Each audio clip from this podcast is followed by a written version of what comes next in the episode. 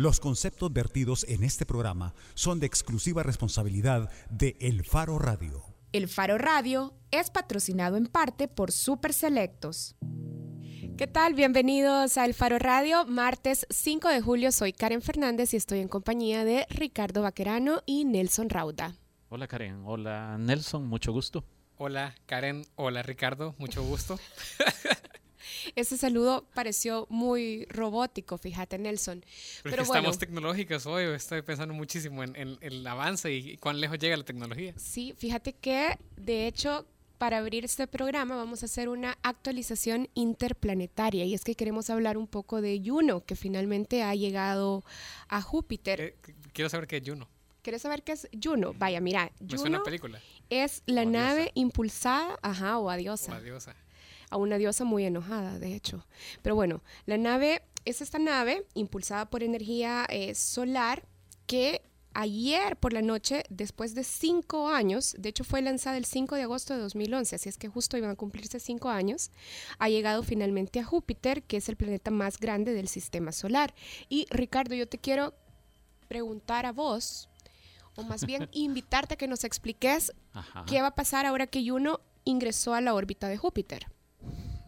Bueno, yo no, no, soy Jorge Colorado. Ojalá Jorge Colorado estuviera aquí o la gente del proyecto Colibrí y Torogos de la Asociación Salvadoreña de Astronomía.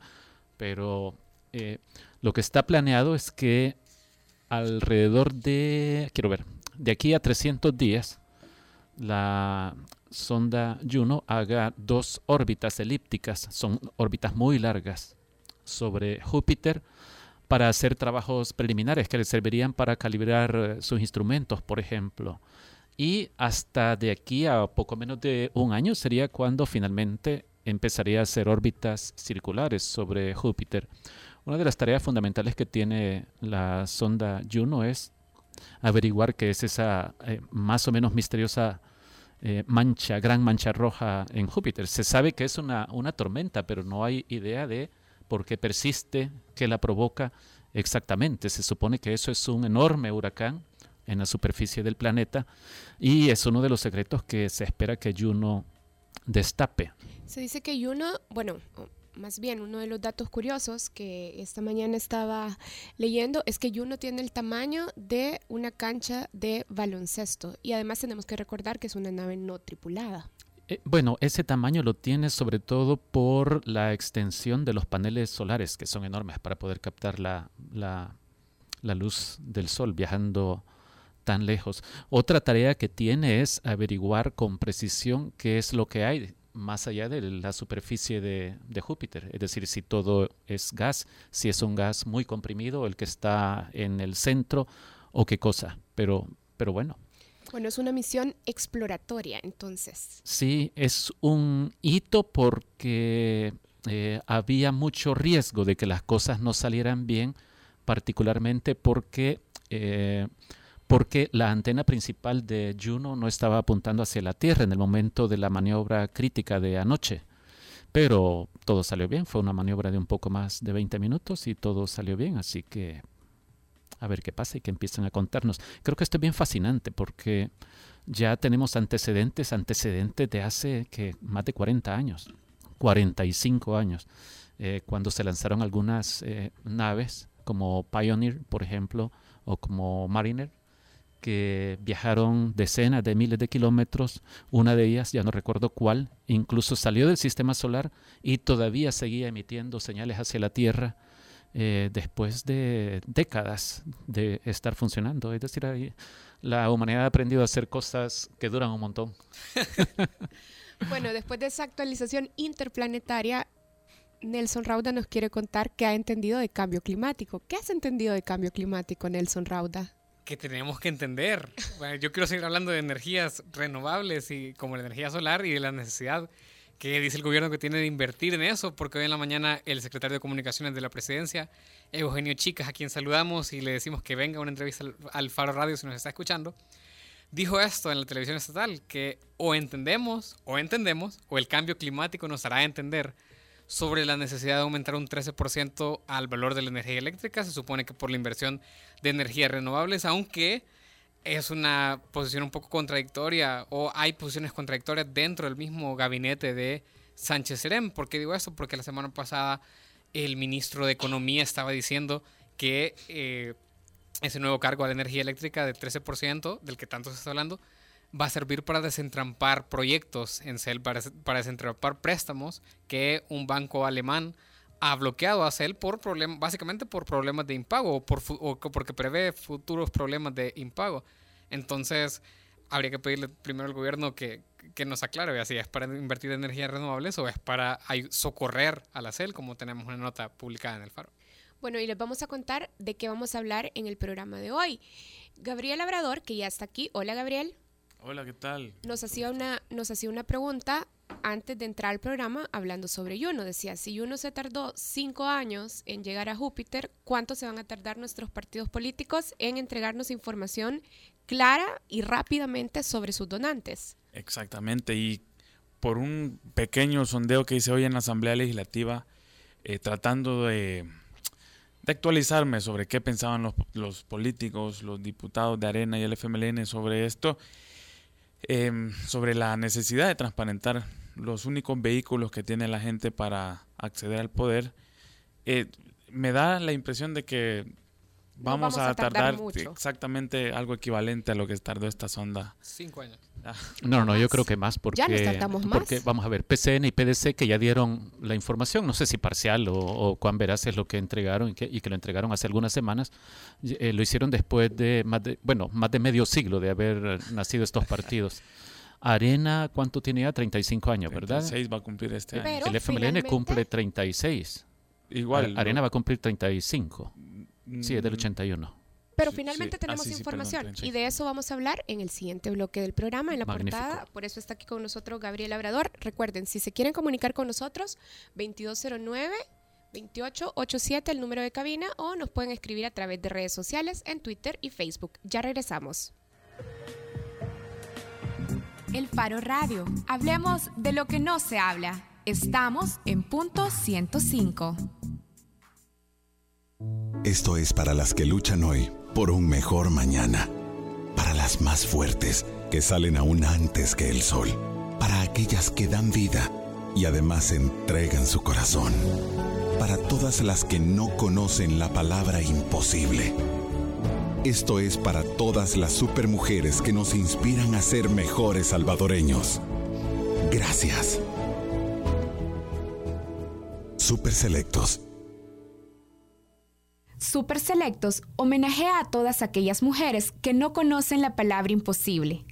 Para las que nunca dejan escapar sus sueños, gracias por inspirarnos a ser mejores salvadoreños. Super Selectos. Si sacaste membresía para rentar películas en Blockbuster, tu ADN es joven adulto. Punto 105. solo éxitos. La portada en el Faro Radio. Arena finalmente entregó un reporte de sus donantes. El documento contiene información de 14 meses, un periodo de febrero de 2015 hasta mayo de 2016. En ese periodo, el partido recibió un total de 2.992.000 dólares de 470 donantes. Pero no todos los donantes aportan en igual proporción y es muy probable que estas asimetrías en los aportes económicos dibujen el mapa del poder en el interior del partido. Para hablar sobre ese tema, hoy vamos a conversar con Gabriel Labrador, ya lo decíamos en el bloque anterior, y también vamos a contactar con Eduardo Escobar, abogado de la organización Acción Ciudadana, que desde hace meses ha solicitado a los partidos políticos un informe detallado de sus financistas. En, realidad su tarea es, Karen, la que permitió que Arena se viera obligada a entregar finalmente. Después de muchas resistencias, por supuesto. Sí, sí, ya solo el FMLN es el que sigue renuente a cumplir la ley. Solo ahí quiero aclarar algo, en realidad Arena se sigue, sigue incumpliendo lo que le están pidiendo, es decir, em, lo que más jugo trae, la, carnita más sabrosa, por decirlo así, es la de los financistas, los donantes. La identificación de los donantes. Exactamente. Que eh, Acción Ciudadana la pidió, em, en realidad la pidió para los años 2014 y 2015. Eh, Y tras el proceso legal eh, se determinó que la única información em, que podía darse así sí o sí, sin necesidad de que primero pasara una mm, aprobación del donante, del, del- de la persona que dio el dinero, Es la posterior la al posterior 6 de febrero. el 6 de ¿Y esto por de qué? 2015. ¿Por, por qué se agarran de esa fecha? Hay una interpretación del Tribunal Supremo Electoral em, en la que, a raíz de este proceso, esta solicitud de acceso a información que hizo Acción Ciudadana, llevó o forzó al Tribunal Supremo Electoral a que dijera algo sobre el incumplimiento que estaban haciendo reiteradamente los partidos políticos desde la aprobación de la Ley de Partidos Políticos 2013. En este proceso legal, que digamos es un poco enmarañado, pero en términos sencillos es esto. O sea, eh, el- la Asamblea Legislativa aprobó la ley de partidos políticos. eh, los partidos políticos se idearon, se idearon unas trabas para no hacer totalmente transparentes sus datos de financiamiento. Viene la sala de lo constitucional y dice, esa ley, justamente la que han aprobado, señores diputados, no cumple los requisitos de transparencia mínima, por favor refórmenla. Y es entonces en este, en este momento cuando Acción Ciudadana hace la información directa a los partidos políticos y em, como parte del proceso de- acceso a la información, el, tribunal se ve forzado a decir, sí, bueno, es que aquí hay un montón de intereses en juego, por lo tanto los partidos, los partidos políticos tienen que entregar la información de los donantes eh, con algunos matices. La que es anterior a febrero de 2015, que es la fecha de la sentencia de la sala, en la que interpretó que la ley no servía para nada y que tenía trabas y que los partidos políticos se amparaban en ella para seguir siendo oscuros. Em, mm, tenían que pedir permiso los, los, A los partidos a los donantes. Y la posterior a las del 6 de febrero, pues tenían que entregarla sí. Entonces, Gabriel, cuando vos decís que todavía no han entregado toda la información que está pidiendo Acción Ciudadana, te referís a la del 6 de febrero hacia atrás. En- eso en, en un, en un sentido, sí. El 6 de febrero de 2015. Antes atrás. hacia atrás, exacto. Eso, O sea que nos permitiría conocer, digamos, quiénes pagan la campaña. quienes pagaron la campaña de 2014, la presidencial, por ejemplo, aunque ahí tendría- tendríamos que eh, retrotraernos hasta el 2013, 2013. por ejemplo. Em, pero me refería también a que la- parte de la información que pidió Acción Ciudadana era la de los gastos en concreto, los rubros y como, digamos, la, el, el- el desmenuce, Sí, es decir, no solo de los ingresos, sino también de O sea, cómo gastó el cómo partido. gastó ese dinero. Y eso es lo que... Digamos que lo que quería es la, la factura de las sillas, de lo que gastaron en los dulces para que el Exacto. meeting y todo eso. Ya. todo lo que exige una contabilidad seria, que es lo que exige la ley de partidos políticos. Ya. Eh, y me cuesta creer que el partido Arena, que está muy vinculado a, al sector empresarial, pues no, no tenga un- un- una contabilidad formal. Yo estoy seguro que sí, que sí tienen esa contabilidad, pero por algún motivo no han entregado el detalle de los gastos. Y eso es algo que siguen incumpliendo eh, Arena, em, el PCN, PDC y Gana en alguna proporción porque han dado algunos detalles de los gastos, pero no han presentado em, los comprobantes. Y el. FMLN tiene una deuda total Es en casi entregar total. Solo han, solo han dicho cuánto dinero entró en tres meses de mm, noviembre de 2014 a, a marzo de 2015. No dicen quién así. se los dio. No, solo los montos generales. No han dado lista de donantes y por eso creo, después de hacer un par de entrevistas hoy en la mañana en la asamblea, bueno, el FMLN dice que va a terminar un proceso que está llevando ahorita eh, el, el Tribunal Supremo Electoral para sancionar a todos los partidos por haberse resistido o haber dado in- información a medias.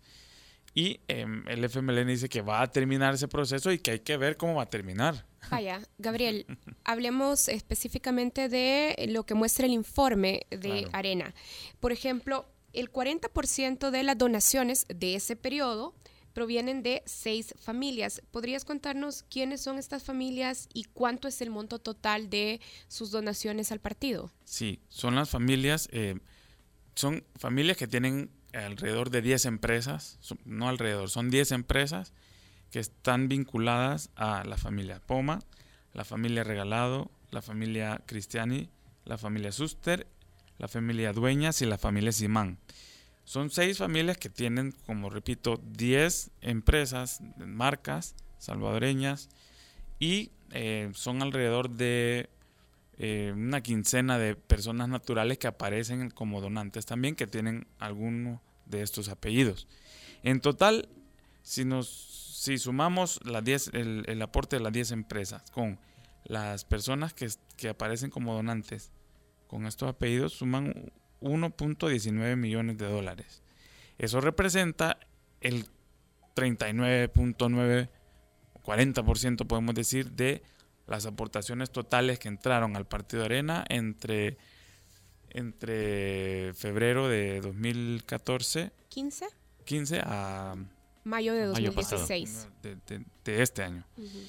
eh, y bueno, o sea, ya si se suman otras familias, eh, por ejemplo, la familia Quiroz con sus empresas, la familia Inverton con sus empresas, la familia Borgonovo, eh, o por ejemplo, la familia Calleja, Borja, Murray, Miguel, ya llegamos a 50.13% de todos los datos, de todos los...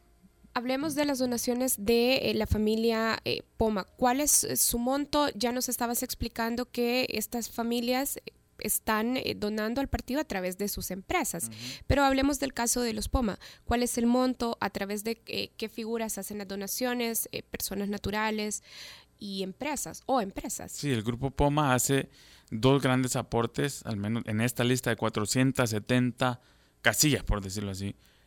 Aparecen dos que están vinculadas a, la familia POMA. Uno es Metrocentro, el centro comercial quizás más popular o de mayor historia o trayectoria en el país, que aportó 375 mil dólares. Eh, no sabemos la fecha, no hay detalle de, de, qué momento, en qué fecha, sino que aparece ese solo rubro. Y otra empresa que está vinculada al grupo Poma es eh, esta marca de venta de vehículos, Autofácil, que aportó 75 mil dólares. Entonces, si sumamos los dos montos de las dos empresas vinculadas a la familia Poma, podemos decir que entregaron la mayor cantidad de, de, de, cualquier donante. Es decir, es, esas dos empresas sumadas hacen el aporte más grande eh, de, todos. De, tal manera que si solo eh, contamos ese dinero, de cada 100 dólares, por decirlo así, 15 vienen de, de algunas de esas dos de empresas. la familia Poma. Exacto. En total son 450 mil. Ajá, 450 mil dólares. Sí, porque entonces. son 375 mil metrocentro y 375 mil. 375 mil. 375 mil de ajá, de y metro y 75 mil 75.000 de- dólares de Autofácil. Exacto. Por tu conocimiento sobre el Partido Arena, Gabriel, eh, y por lo que has reportado en los últimos dos años, digamos, ¿vos crees que el, el monto de tu aporte al partido condiciona la capacidad de incidencia en, las decisiones del partido? Puya, yo llevo muchos años, bueno, cuatro o cinco años reporteando arena y creo que nunca he encontrado vinculaciones directas de una decisión de un gran donante con una decisión concreta ya vista en una ley o, o algo. Pero, pero respondiendo a tu pregunta, veo repartición de cargos en el COENA, por ejemplo, em, que están atados a los grupos de poder. Por ejemplo, el presidente del partido, ¿de dónde venía? Es un gerente de larga trayectoria y de gran experiencia del grupo Poma que asume la presidencia del partido en 2013 cuando Cristiani, otro de los grandes donantes a través de la droguería Santa Lucía, em, dice, bueno, yo me aparto porque quiero ser coordinador o, el gran jefe de la otra instancia del partido que se llama Comisión Política. Entonces, em, me parece que los donantes tienen una incidencia en el baile de cargos que está adentro del partido y eso no necesariamente se traduce en, em, a ver, periodísticamente no lo podría decir ahorita, pues, pero em, no se traduce necesariamente en aprobación directa de leyes o de decretos ¿O de poner candidatos o salvar candidaturas? yo ahí sí creo que yo, yo ahí sí creo que, que hay una incidencia más directa Gabriel, en vos... cuanto a las decisiones. Solo que quería estabas- distinguir entre, Ajá. entre la digamos, la influencia en el Asamblea. quehacer ajá, político de la Asamblea y en eh, la incidencia en las decisiones internas del partido. Ahí sí donde creo Pero, que... pero no me queda claro entonces. Entonces, ¿sí incide o no incide? Es decir, la información que vos has recogido, lo que conoces, porque hemos visto al señor Poma, por ejemplo, pidiendo cosas en la Asamblea Legislativa hace algunos años. Sí. Em, eh, eso allá data de 2005, por ahí. Em, lo, que, lo que sí creo que está, yo lo tengo más documentado es la incidencia del Grupo Poma, por ejemplo, para salvar la candidatura de Norman Quijano allá por 2013, en mayo, eh, cuando la candidatura de Norman Quijano ya empezaba a tener sus primeros achaques de, de falta de Apoyo. de apoyos o de que perdían números em, en encuestas.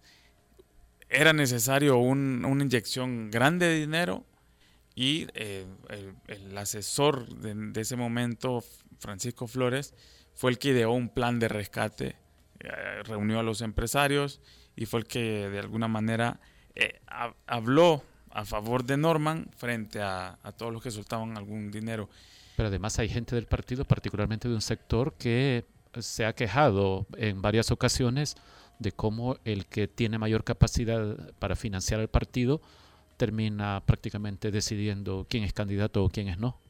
Sí, hay quejas, por ejemplo, de fundadores, de miembros de los sectores empresariales, que sostienen que, bueno, quien paga el mariachi puede pedir la canción. Em, y el problema es que siempre que, he- que he querido aterrizar yo esto, a ver en, qué leyes, en qué momentos se puede palpar eso más directamente, pues ahí hay un poco de dudas y un poco de, ya empiezan a hablar un poco en general, pero sí, hasta Hugo Barrera, un ex dirigente del partido, re- reconoce pues que quien tiene más dinero termina incidiendo en la vida interna del partido, sí o sí. Y creo que eso queda claro, por ejemplo, eh, con, con lo, de, lo que decíamos, el relevo Cristiani Velado. Bueno, tenemos en línea a Eduardo Escobar. Eduardo es abogado de Acción Ciudadana, la organización que solicitó a los partidos políticos la información sobre sus donantes. Hola, Eduardo. Buenas tardes, eh, un gusto estar con ustedes. Muchas gracias. Eduardo, eh, no sé si ha estado escuchando el programa, pero Así nosotros tenemos, eh, queremos dar un paso adicional en esta conversación. Eh, ¿Cómo saber si la información entregada por Arena es confiable? ¿Hay manera en que el partido pueda proporcionar información incompleta o que no refleje la realidad de sus donantes? Claro, esa es una posibilidad que nosotros hemos evaluado y que eh, nos llevó precisamente a solicitar el listado de donantes que los partidos han reportado al Ministerio de Hacienda.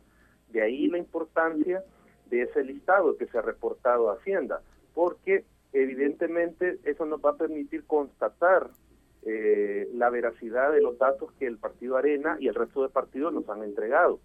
Porque si aparece algún tipo de donación reportada en el Ministerio de Hacienda que no está en el listado, ahí nos puede comenzar a dar luces de que ese listado, más allá de las limitaciones que decía Gabriel, de que solo es de febrero en adelante del año pasado, ahí nos va a mostrar de que falta información y que se está ocultando. Entonces, eh, eh, por eso es también importante la resolución que pueda tomar el Instituto de Acceso a la Información respecto de la apelación por la denegación que realizó el Ministerio de Hacienda de ese listado de donantes.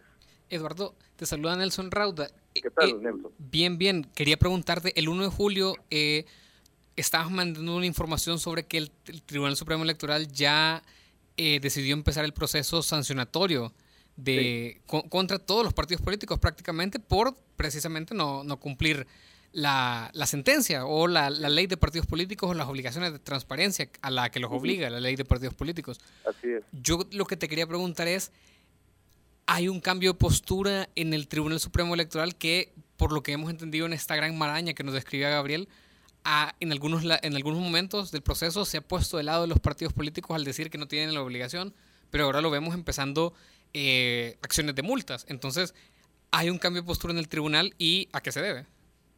Bueno, creo yo que en parte el Tribunal Electoral eh, tiene que salvar los muebles, como se dice popularmente, y tiene que de alguna manera proceder a sancionar a los partidos ante las evidentes infracciones a la misma ley de partidos y a las sentencias que el tribunal emitió.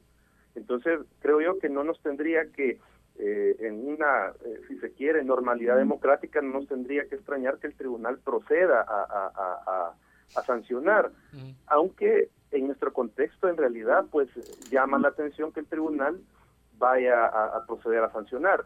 Pero aquí creo yo que hay necesario hacer dos señalamientos. El primero es que el tribunal en realidad lo que va a sancionar es que no se dio la información en el detalle que ellos la pidieron. ¿A qué me refiero? A que el tribunal dijo, usted indíquele estos donantes de qué fecha son y indíquele estos de qué fecha son. Eso es lo que el tribunal va a entrar a sancionar. O sea, no es una cuestión de fondo, en realidad, en, casi todos los partidos, a excepción del partido eh, FMLN, que no ha dado nada de información. y en segundo lugar, diga. Dale, dale, dale. Y en segundo lugar, eh, lo que quería señalar es que más allá de la sanción que se pudiera imponer, el monto de esta es demasiado eh, ridícula, si se quiere, la máxima, porque se puede imponer una sanción máxima de, de cerca de 14 mil dólares, lo cual ante las millonarias campañas que manejan los partidos, en realidad pues no es una sanción fuerte, pues es una sanción eh, que la ley establece y que al final es exigua. Ahora, es, sí o sí, eh, la sanción va, va en camino, a pesar de que los partidos políticos en alguna medida entregaron ya información completa o incompleta, Eduardo, eso te quería preguntar. O sea, la multa no se la quitan el tribunal va a determinar si con la información entregada se cumplen eh, los criterios que estableció la sentencia. Pero eso, digamos, con, con yo que no soy del tribunal o digamos que, he visto la ley más o menos, puedo decir de que hay información faltante o por las declaraciones que me dieron algunos secretarios de partidos, eh, se, ya se nota que no hay información completa, pues. Claro, puede todo apuntar a que eh, hay sanciones ya para los partidos políticos pero eh, según la Constitución, pues nadie puede ser vencido en juicio sin haber sido oído. Pues entonces eh, se nos ha dado este espacio de las audiencias para que los partidos también justifiquen la entrega de información y cómo cumplieron con las sentencias. Eh, y evidentemente va a ser el tribunal el que determine si efectivamente la información cumple con lo que ellos ordenaron en la sentencia. Eduardo, ¿la información rendida por Arena satisface a Acción Ciudadana o ustedes consideran que todavía quedan debiendo? Es, es una satisfacción parcial. ¿Por qué? Eh, porque el partido Arena, cumpliendo lo que la, el Tribunal Electoral determinó en la sentencia, nos ha entregado donantes desde 2000, febrero de 2015 en adelante, todo 2015. Entonces, como ustedes lo mencionaron, pues es histórico que se tenga ese dato, aunque el Vox Populi eh, ya se sabía quiénes eran los donantes, pero nunca hemos tenido un documento que respalde oficialmente esas donaciones, ¿verdad? ¿Y quiénes son los donantes? Ahora lo tenemos, esa es diferencia. Eh, pero todavía falta, como lo mencionaba, creo que Gabriel lo mencionó hace un momento, faltan los donantes eh, que dieron sus aportaciones previo a la campaña electoral. Recordemos que los partidos eh, comienzan la campaña electoral, la 2015 la comenzaron desde mayo de 2014, o sea, de forma no oficial, y el tribunal convocó elección en octubre de 2014. Entonces, eh, quiere decir que ese, ese periodo que se nos ha denegado la información, si se quiere, es el, probablemente el más importante porque ahí están podemos encontrar las donaciones que sirvieron para la pre-campaña y ya para el inicio de la campaña de forma eh, oficial, ¿verdad? Entonces, por eso digo, es, es una satisfacción a medias, pues porque al final se obtiene información que nunca se había tenido a disposición del público y eh, falta otra información que es la que no logra satisfacer todavía el Partido de Arena. ¿Y te parece eh, llamativo que el FMLN, que digamos ha hecho de la transparencia uno de los pilares más importantes de, por lo menos de su publicidad o de, de, de la comunicación que ejerce de su gobierno, no haya dado, pero nada. O sea, no sé si estamos en condiciones de, de afirmar que hasta Arena ha sido más transparente que el FMLN en, cuanto a sus donantes.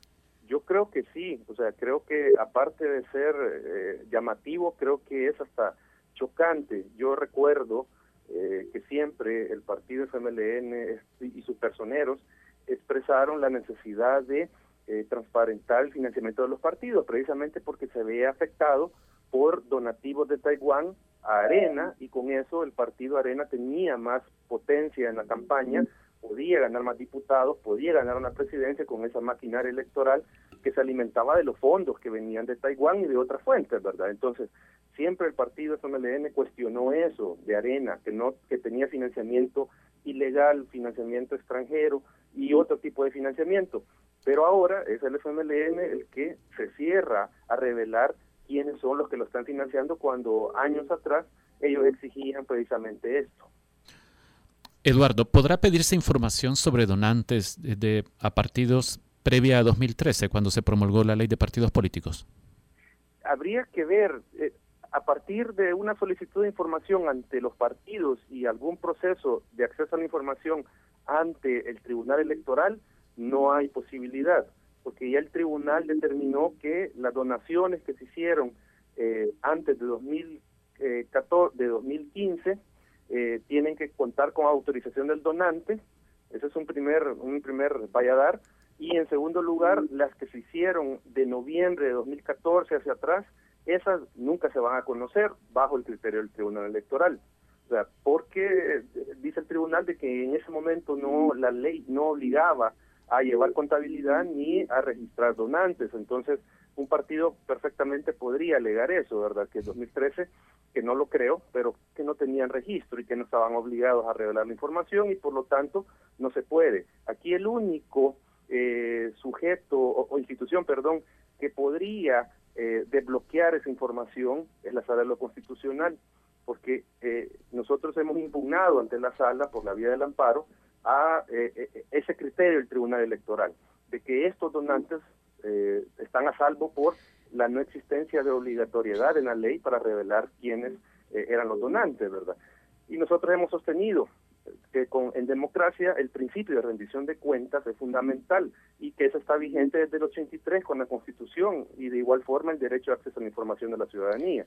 Entonces, conjugando esos dos elementos, sí eh, podríamos tener, eh, y esperemos que la sala nos dé la aval en ese sentido, se podría obtener información financiera posterior a 2013, por ejemplo, Gracias. porque tendrían que haber llevado ese control los partidos. Gracias, Eduardo.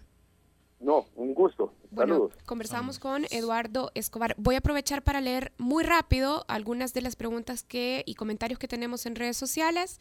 Eh, Nelson Guzmán, Gabriela, aquí te voy a pedir si contestas bien rápido. Dice que si sabes si las donaciones en arena han sido exentas de impuesto y si se puede conocer esa información también de otros partidos. ¿Sabes eso? Eh, no lo sé, pero eh, tiene que haber un, un, un cotejo de información entre Hacienda y el partido y si no está, pues hay sanciones de ley. Mario Moreno dice, la mayor cuota de funcionarios ligados a grupos empresariales fue en el periodo de Francisco Flores, hablando sobre la influencia de los donantes del partido en eh, los gobiernos. Eh, luego, Emilio Puente pregunta, ¿Qué falta? ¿Cuándo va a entregar eh, la info de su financiamiento el FMLN? Ya hablamos de eso también. Emilio también nos preguntaba sobre eh, las sanciones y qué ha tenido que ocurrir para que Arena entregara información antes. Y finalmente, Rolando Medina López decía no sería, no sería raro en menor cuantía también que hayan donado al frente, porque es una práctica dar a todos, hablando, eh, me imagino, sobre los grupos empresariales que financian partidos políticos. solo para terminar, eh, quiero detallar un poco la lista. Eh, de los 470 donantes, hay 13 que hicieron aportaciones por 145 mil dólares. Apenas 13. O, más. ajá, perdón. Tienes razón, Saúl. 13 que hicieron por lo menos 145 mil dólares. Sabemos de caso Metrocentro que dieron 375 mil. Otros 38 donantes hicieron donaciones de entre 10 mil y 145 mil. Y 419 donantes, el 89% de los financistas, dieron menos de 10 mil dólares cada uno. Y en cualquier caso, si quieren conocer más detalles, lo mejor es que ingresen al faro y en la portada está la nota de Gabriel. Hacemos una pausa, ya regresamos. El Faro Radio. Hablemos de lo que no se habla. Estamos en punto 105.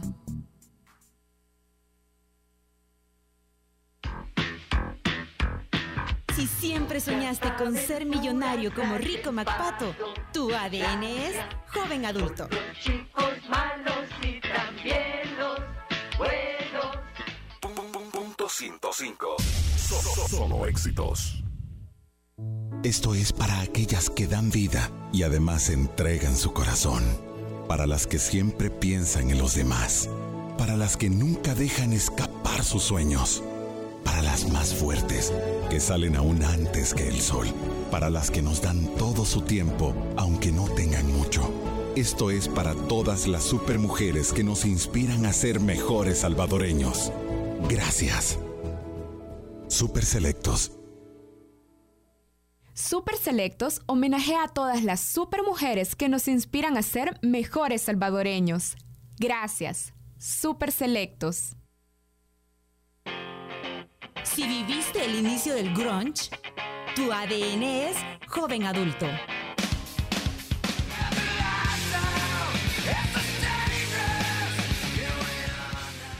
Punto 105. Solo éxitos. Bajo la lupa en el Faro Radio. Luego de que hace un par de semanas se diera a conocer públicamente el programa Jóvenes con Todo del gobierno del Salvador, se abrió un debate sobre el apoyo que el gobierno podría dar a el grupo de jóvenes entre los 15 y los 29 años que no están vinculados al sistema educativo, pero tampoco tienen un trabajo formal. Ahora, Karen, lo que hay que decir es que en realidad de debate tuvo poco, hubo mucha irresponsabilidad y mucha gente, instituciones, representantes de partidos o de organizaciones, Medios de comentando comunicación también. sin saber de qué se trataba. Es decir, solo vieron jóvenes que no están ni trabajando ni estudiando y ya dijeron, vagos. Sí, me parece que hubo mucha irresponsabilidad. Así es que bueno, nosotros en las últimas semanas eh, también hemos querido un poco conocer más sobre este perfil de la población. La semana pasada conversamos también en el Faro Radio con un representante de la Secretaría Técnica de la Presidencia, Carlos Sáenz, que ha estado involucrado en el diseño y formulación del programa.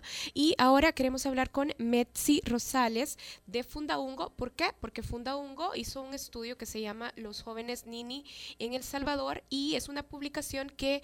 Eh, quiere o está buscando explicar el significado del término nini, explica las razones por las cuales estos jóvenes no se encuentran eh, trabajando ni tampoco estudiando y también intenta eh, de alguna manera explicar cuáles son esas eh, causas estructurales que ponen en esta condición a este grupo de población. Metzi Rosales está en línea. Hola Metzi. Hola Karen, buenas tardes, ¿cómo están? Un saludo a Ricardo también. Gracias, Metzi. Mira, lo primero que queremos hacer es eh, pedirte que nos ayudes a construir un perfil a partir de las características demográficas, socioeconómicas y familiares de este grupo de jóvenes. Bueno, creo que eh, sí. Lo primero sería explicar cuál fue la definición que Fundaung utilizó para esta investigación, ya que como ustedes decían, se ha estereotipado más a los jóvenes que no estudian ni trabajan y también se le sigue dando un término, eh, un uso peyorativo al término NINI. La definición que Fundaung utilizó para, la, para esta investigación es jóvenes entre 16 y 29 años, quienes no trabajan porque se encuentran desocupados o porque forman parte de la población económicamente inactiva y que no estudian ni asisten a un centro de formación o capacitación, ya sea por falta de recursos económicos, por falta de oportunidades o porque se dedican a labores relacionadas con el trabajo doméstico no remunerado. Para construir esta definición, Fundaungo se basa en la Ley General de Juventud, el Código de Trabajo, la, la categoría de actividad económica y la condición de estudio y formación de los ninis en su sentido amplio. Además, para poderlos perfilar con respecto a las variables de educación y empleo, Fundaungo los clasificó en cuatro grupos. Jóvenes que solo estudian, jóvenes que solo trabajan, jóvenes que estudian y trabajan y jóvenes que no trabajan y estudian, que ahí entrarían los mini, ¿verdad? A partir de esta clasificación que se hizo y utilizando los datos de la encuesta de hogares de propósitos múltiples de 2012, una investigación que realiza la Dirección General de Estadísticas y Censos, se encontró que el 23.2% de los jóvenes salvadoreños solo estudiaba, 43.6 solo trabajaba, 7.2 estudiaba y trabajaba y 26% no trabaja ni estudia. Es decir, son los ninis Y eso significa que dos de cada tres jóvenes se encontraban, por ejemplo, solo estudiando, solo trabajando y una, una menor proporción trabajaba y estudiaba al mismo tiempo y que una cuarta parte de los jóvenes, ese 26%, es niño. Es decir, no se encuentran formando ni acumulando capacidades para la vida laboral y tampoco se encuentran trabajando. Metsi. Sí. Eh, entonces, según la definición que Fundaungo, por la que optó, por la que optó Fundaungo, los ninis no son voluntarios, es decir, no son jóvenes entre 16 y 29 años que no estudian porque no quieren y que no trabajan, sino que no estudian, por ejemplo, porque no pueden estudiar por razones económicas o de seguridad o lo que sea. Exacto. Y también otro tema eh, de que no se puede desprender exactamente de cómo está realizada la encuesta de hogares de propósitos múltiples se refiere a los jóvenes que se dedican a los quehaceres del hogar y que si bien no están participando en el mercado laboral y no estudian, sí dan un uso productivo de su tiempo. Sin embargo, eso, tal como está diseñada la encuesta, no se puede desprender. Es decir, dentro de estos minis hay sobre todo mujeres que se están dedicando a quehaceres domésticos, al cuidado de niños, al cuidado de adultos mayores, pero que no tienen un empleo formal y no están recibiendo un ingreso por eso. Metsi, ¿y cuántas personas son las que están en condición de ninis? Este 26%, ¿cuántos son? Equivale a 415 mil jóvenes. Eso es con datos de 2012. Hace poco, eh, Ana Escoto sacó un dato más reciente utilizando la encuesta de hogares de propósitos múltiples de 2014. Ella tomó el rango de jóvenes de 15 a 29 años y de acuerdo al, cruce de información que ella hizo, ahorita hay 26 puntos, bueno, para 2014 había 26.76 jóvenes mini, es decir, 487.453. Mitzi, y este casi medio millón de jóvenes en este, que entran en esta definición, digamos que esa es una cantidad que justifica que el, el Estado aporte o haga políticas públicas dirigidas específicamente a, o no sé si por la cantidad o por qué el Estado debería de hacer políticas públicas dirigidas a este grupo, si es que la debería de hacer. Pues si no están estudiando porque no tienen la posibilidad económica para estudiar, la Constitución habla de un principio de subsidiariedad, ¿verdad?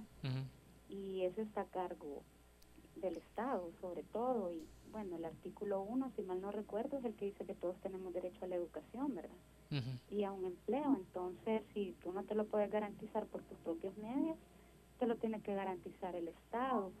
Y con respecto al empleo, eh, en una actividad que realizó Fundahongo el año pasado, el doctor William Pleites dijo que El Salvador necesita generar 417 mil empleos al año para hacer un mercado de empleo pleno y si no se está generando esa cantidad de empleos al año, no solo está afectando a las personas adultas, sino también a los jóvenes de acuerdo al rango de edad que establece la Ley General de Juventud, que es de 15 a 29 años.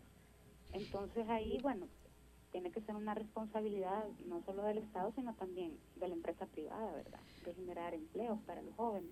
Metsi, dos preguntas eh, para finalizar ya nos estabas dando algunos datos específicos, eh, nos decías 26% de la población a 2012, nos decías que eh, en ese grupo de ninis podemos encontrar también más mujeres que se dedican a quehaceres domésticos.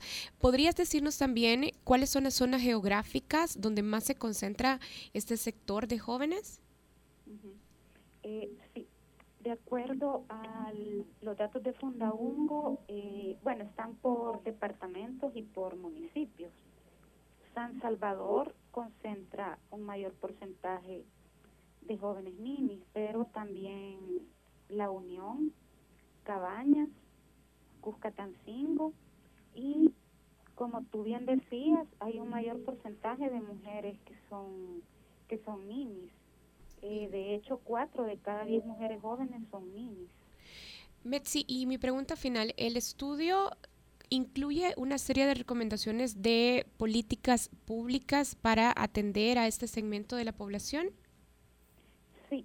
Eh, pues una de las recomendaciones es que se debe tomar en cuenta la heterogeneidad de este grupo, porque no todos son iguales, no todos tienen las mismas necesidades ni las mismas características. Entonces, para diseñar una política pública se deben de tomar en cuenta estos elementos que los diferencian, ¿verdad? Y también porque hay jóvenes ninis en la zona rural, de hecho, tres de cada diez jóvenes ninis viven en el área rural, entonces las necesidades de educación o de empleo para ellos son distintas. De hecho, un dato importante es que eh, dentro de estos ninis, algunos no se encontraban trabajando cuando se pasó la encuesta porque estaban esperando que empezara la época de la zafra o de la corta de café o, o de la corta, pues propiamente hablando. Entonces, mm, no es necesariamente que no estén haciendo nada porque no quieren sino porque están esperando también una oportunidad de empleo. Así que eso es, es una de las recomendaciones. Primero, que se tome en cuenta la heterogeneidad, perdón, y lo otro importante es que se aproveche el bono demográfico que está que tiene ahorita el país. De hecho, esta investigación se hizo como parte de las transformaciones demográficas que Fundaungo está estudiando, porque ahorita nos encontramos en una etapa de bono demográfico que significa que hay más población joven y el reto para el diseño de políticas públicas es cómo hacer que estos jóvenes que, están en edad productiva y que ya son parte eh, de la población económicamente activa tengan un empleo, pero además que estén acumulando capacidades para poder tener un empleo formal y por lo tanto poder tener seguridad social y empezar, por ejemplo, a cotizar sus pensiones, porque cuando haya el cambio demográfico y ya no tengamos el bono, vamos a tener a una población mayor que va a estar mayor de edad o sea, y que va a tener un riesgo de pobreza durante la vejez. Entonces también por eso es importante tomar medidas en este momento. Bien, porque la ventana de oportunidad del bono demográfico se va a cerrar. Muchísimas gracias, Metzi, por eh, recibir nuestra llamada. Y bueno, finalmente el estudio Los jóvenes Nini en El Salvador está publicado en la página de Fundaungo, www.fundaungo.org.sb. Hacemos una pausa, ya regresamos en el Faro Radio. El Faro Radio. Hablemos de lo que no se habla. Estamos en punto 105. Si por culpa de este sonido te subió la cuenta de teléfono, tu ADN es joven adulto. Punto 105. Solo éxitos. Porque todos estamos hechos de canciones y vibraciones. No te pierdas todos los viernes, desde las 7 de la noche, Hechos de Música, con Carlos Galicia. Hechos de música, hechos de canciones, hechos para sentir, sentir el ritmo. Si le tenías miedo al ya te vas, papito, salud pues. Tu ADN es joven adulto a toditos los rincones de mi tierra El Salvador. Punto 105. Solo éxitos. Estamos de regreso en el Faro Radio y vamos a conversar con Sergio Arauz. Hola Sergio, ¿cómo estás? Sergio. Hola. Hola Sergio. Sergio, ¿cómo estás? Mira, queremos que nos contes un poco sobre eh, qué va a pasar esta semana en la Asamblea Legislativa. Aclaramos que le, hacemos esta pregunta a Sergio porque es periodista del Faro. Claro. Y, porque soy reportero de, de la Asamblea. supongo. Ajá. Vaya, Sergio, mira, contanos. Eh, ¿Qué se está discutiendo, eh, qué están discutiendo los eh, diputados sobre reformas electorales, sobre el tema de cuentas y transparencia? Ya hay un acuerdo o un dictamen que va a pasar al pleno este, esta plenaria, eh, creo que mañana pasado, en el que todos los partidos eh, básicamente estarían votando un decreto que ampliaría el plazo de ampliaría el plazo de elección de los candidatos alcaldes y diputados, es decir, que a partir de o sea, una reforma constitucional. ¿Cómo? Una reforma constitucional. Sí, exacto. ratificar la reforma constitucional, de hecho. O sea, es decir que ya, ya hubo una en el periodo pasado y, y esta entraría en efecto ya para las elecciones de próximas, de 2018. En el 2018 van a, a aprobar un decreto transitorio que va a permitir, o sea, o que va a establecer básicamente que el periodo de elección desde el 2018 llega hasta el 2021, serían cuatro años. Y a partir del 2022, perdón, las elecciones de alcaldes y diputados, eh, los funcionarios electos van a durar cinco años, los alcaldes y los diputados. ¿Y cuál es la justificación, Sergio, a esto? O sea, ¿con qué propósito se hace esto? Eh, se supone que es economía electoral. Economía de presupuesto, básicamente, que y también economía de, de desgaste, de, que no estar haciendo elecciones desordenadamente, sino que eh, haya una especie de, ¿cómo te explico?, de transición entre elección de alcaldes y diputados y elección de presidente, y no eh, sea al azar que quede que, digamos, eh, en una elección todo se junte o que se interrumpa una elección presidencial eh, con dos elecciones de alcaldes y diputados. Básicamente eso es lo que quieren evitar. Sergio, eh, ¿sabes qué están discutiendo los diputados sobre la posibilidad de legislar finalmente el tema de financiamiento de los partidos políticos? De ese punto no tengo mucha información porque todo lo que han discutido y el acuerdo que llegaron fue a puerta cerrada, es decir, no hubo acceso a la prensa. De hecho, eh, esta información viene de gente que ha estado adentro, de gente que trabaja en prensa de los institutos políticos y que ha filtrado un poco de información al respecto. Eh, en el transcurso de la semana vamos a tratar de averiguar porque es un pliego de reformas electorales y de reformas a la ley de partidos políticos que pretenden, digamos, que pretenden hacer cumplir una sentencia de la Sala de lo Constitucional, en la que se establece que hay que despartidizar las juntas receptoras de votos, hay que abrir las cuentas eh, de los partidos políticos. O sea, es un conjunto de reformas que, entiendo yo, van a ir viendo en el camino y van a ir sacando poco a poco. Este punto que acordaron hoy, eh, creo que es como el punto en el que casi todos estaban de acuerdo, básicamente. Bien, gracias Sergio. Bueno, buenas tardes. Buenas tardes. Bueno, Sergio lo que nos plantea entonces que es que a partir de la elección de presidente de 2019, eh, los presidentes de El Salvador verán que llegado su tercer año de mandato tendrán una renovación de alcaldes y diputados, si es que se ratifica esta reforma a la Constitución. Bueno, nosotros tenemos que hacer una pausa y cuando regresemos volvemos con la contraportada. El Faro Radio. Hablemos de lo que no se habla. Estamos en punto 105. Si sientes que la fuerza te acompaña, tu ADN es joven adulto. Punto 105. Solo éxitos. Acompaña todos los martes desde las 7 de la noche a César Barrientos con lo mejor del pop y rock en español en Nación Eñe, solo aquí en punto 105, joven adulto. Si al escuchar este sonido sabías que podías contra el mundo, tu ADN es joven adulto. Punto 105. Solo éxitos. La contraportada en el Faro Radio. Hoy está con nosotros Anne Ruell. Anne, es asociada de programas de contextos y Anne escribió hace un mes en El Faro una columna que se titula Fábrica de Asesinos. En la columna Anne cita el libro Escuchando Asesinos y hoy está con nosotros para hablar sobre sus reflexiones del libro, pero aplicadas también al contexto de El Salvador y también para hablarnos un poco de su trabajo en contextos. Hola Anne. Hola. Bueno, Ann, quizás eh, muy rápido, a mí me llama la atención que afirmas en tu columna que nuestros niños y adolescentes crecen en zonas de guerra y me imagino que esta afirmación tiene que ver mucho con lo que ves en tu trabajo de campo en contextos. ¿Cómo definís una zona de guerra y qué efectos crees que tiene sobre la personalidad de quienes ahí habitan?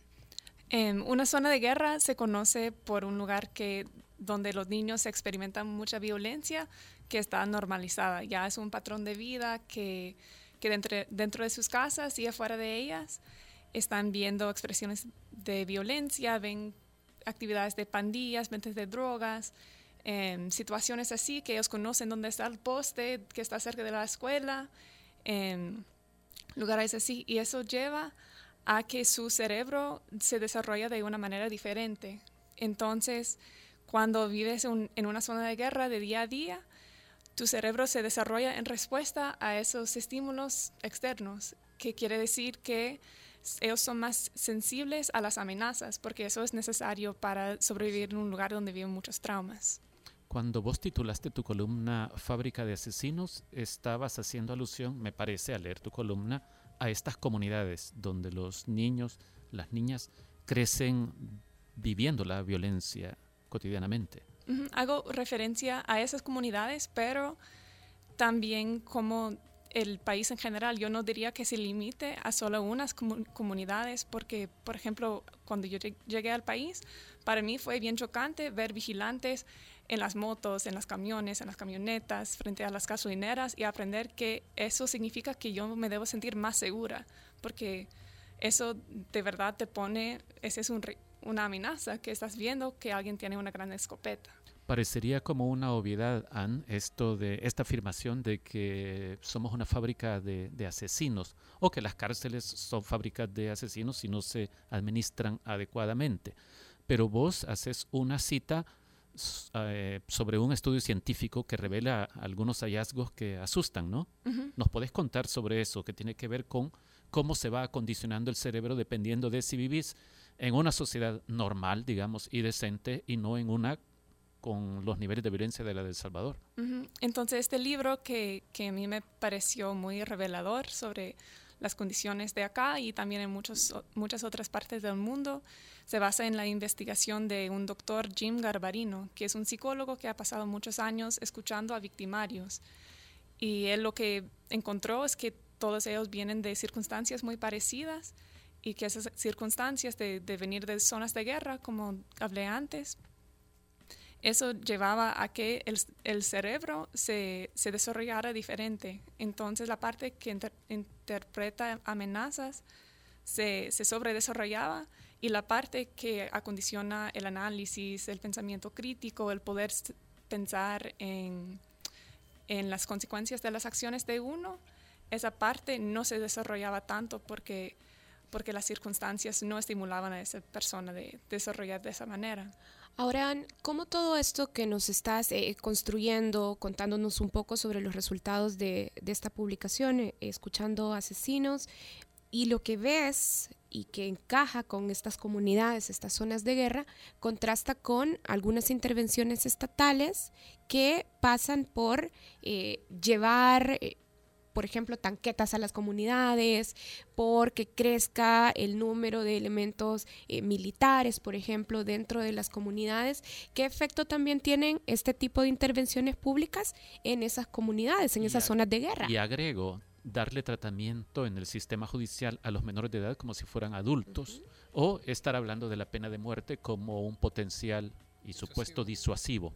Entonces, lo que yo veo es que esas medidas responden de una manera que no comprende eh, las causas de, las decisiones de esas personas.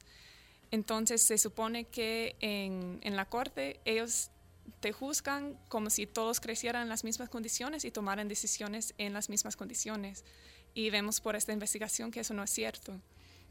Entonces cuando mandan tanquetas o mandan eh, más soldados a las comunidades, lo que están haciendo es creando más zonas de guerra, más circunstancias violentas que están viviendo los chicos, que, especialmente debajo de los ocho años, que es cuando se desarrolla el cerebro. Entonces ellos hacen, proponen juzgar a los menores como adultos, por ejemplo, pensando que ah, eso va a prevenir que más jóvenes cometan crímenes. Pero eso, eso ignora que ellos cuando toman la decisión de cometer un crimen o de matar a alguien, por ejemplo, ellos su cerebro en ese momento no está pensando en las consecuencias a futuro, sino que están pensando en la amenaza que esa situación les está dando.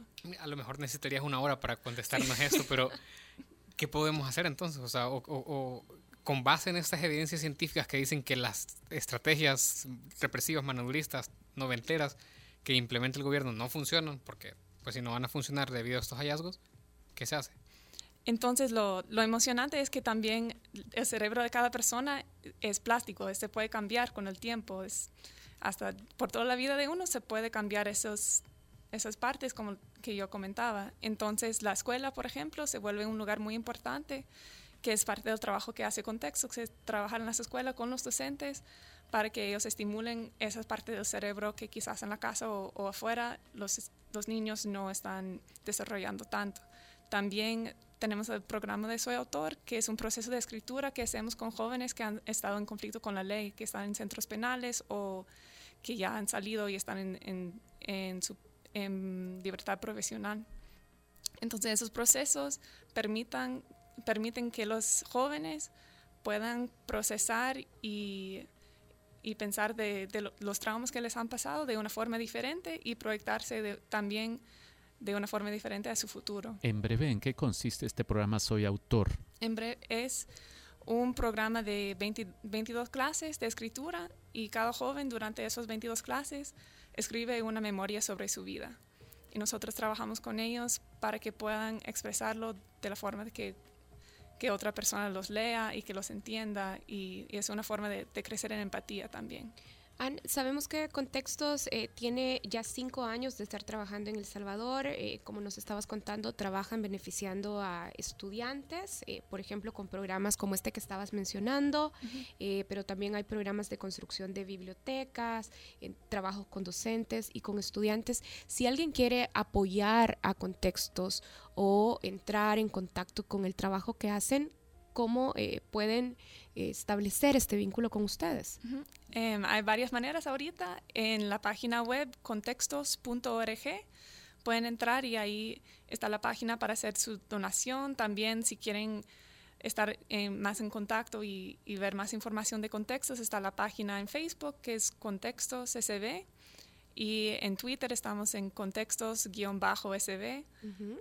eh, y tienen ahora también una campaña abierta de eh, recolección de fondos. Uh -huh. Sí, entonces como mencionaba, pueden donar a través de la página web contextos.org y también eh, Cadejo nos está apoyando con una cerveza de temporada que se llama Leopatra, que es de, Leopatra. de durazno. Uh -huh. Es de durazno, eh, es bien rico, ya lo probé.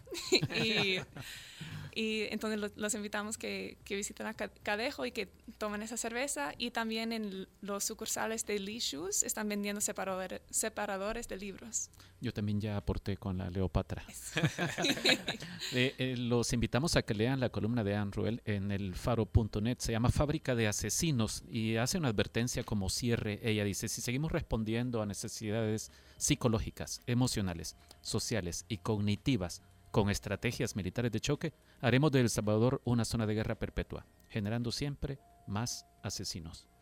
Bueno. Muchas gracias, Anne. Muchísimas gracias, gracias. Anne. Bueno, Anne es asociada de programas de contextos. Nosotros vamos a escuchar las dulces palabras de Oscar Luna para cerrar el programa.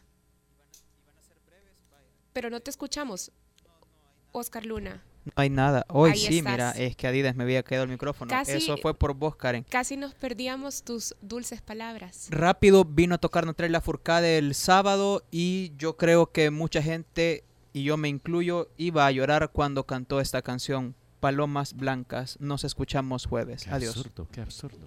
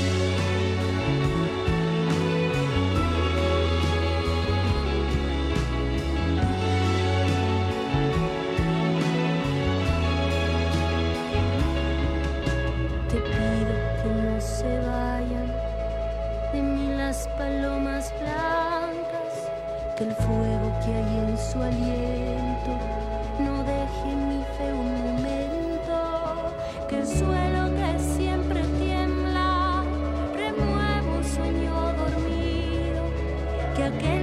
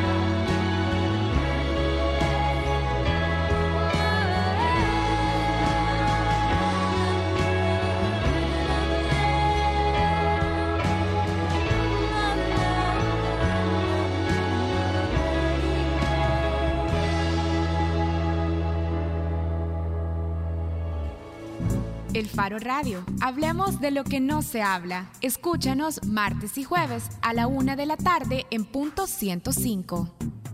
El Faro Radio fue patrocinado en parte por Super Selectos. Los conceptos vertidos en este programa fueron de exclusiva responsabilidad de El Faro Radio.